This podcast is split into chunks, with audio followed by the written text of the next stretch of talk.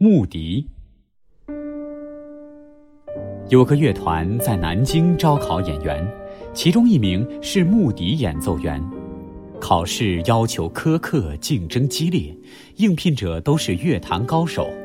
招考要经过初试、复试和中试三轮，两轮过后，每一种乐器只剩下两名乐手。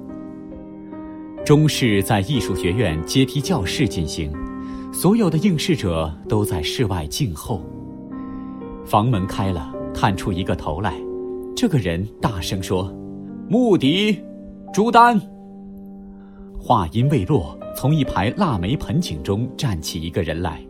他看上去修长纤弱，一身黑色云锦衣衫，仿佛把他也锦束成了一株梅树。衣衫上的梅花仿佛开在树枝上。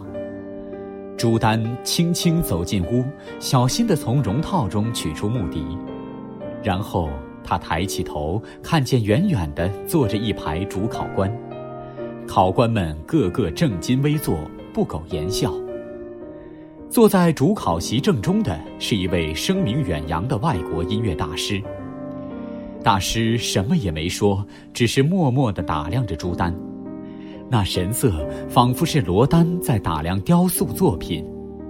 半晌，大师随手从面前的一叠卡片中抽出一张，并回头望了一下坐在身后的助手。助手接过卡片，走过去递到朱丹手中。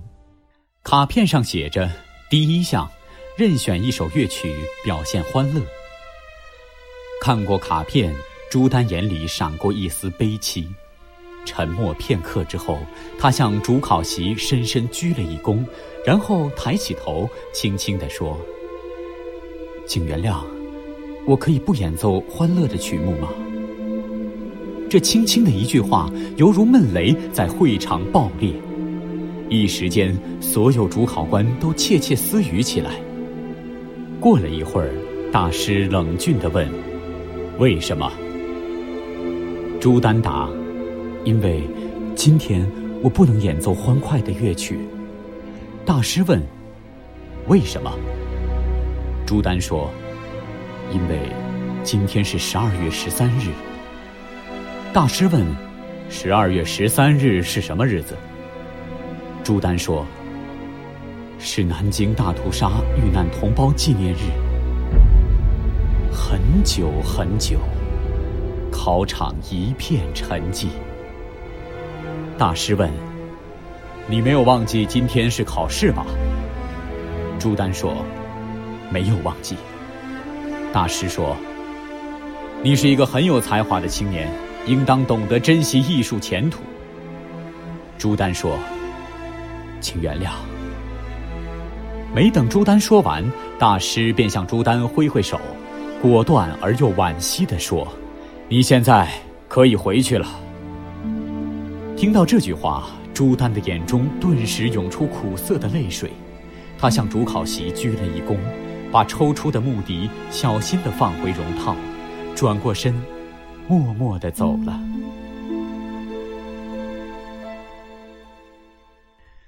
入夜，南京城开始飘雪。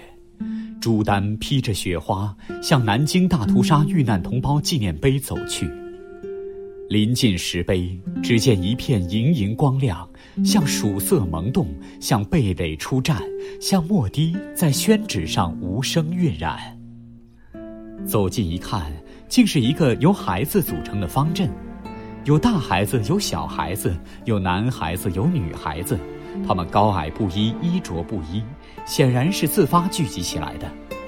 他们的头上、肩上积着一层白雪，仿佛一片幼松林。每个孩子手擎一支红烛，红烛流淌着红宝石般的泪。顷刻之间，雪大了，一团一团，纷纷扬扬地飘洒下来。朱丹伫立雪中，小心地从绒套中取出木笛，吹奏起来。笛声悲凉凄切，犹如麦管滴血，寒冷凝冻着这声音，火焰温暖着这声音。坠落的雪片纷纷扬起，拖着笛声在天地间翩然回旋。孩子们在静静的倾听，他们似乎听懂了这如泣如诉的笛声。吹奏完毕，有人在朱丹肩上轻轻地拍了一下，他回头一望，竟然是那位音乐大师。朱丹深感意外，连忙回身向大师鞠躬。大师说：“感谢你的出色演奏，应该是我向你鞠躬。”朱丹连忙说：“考场的事，请大师原谅。”大师说：“不，应该是我请求你的原谅。现在我要告诉你的是，你虽然没有参加中试，但已经被乐团录取了。”说完，大师紧紧握住朱丹的手，朱丹的手中紧紧握着木笛。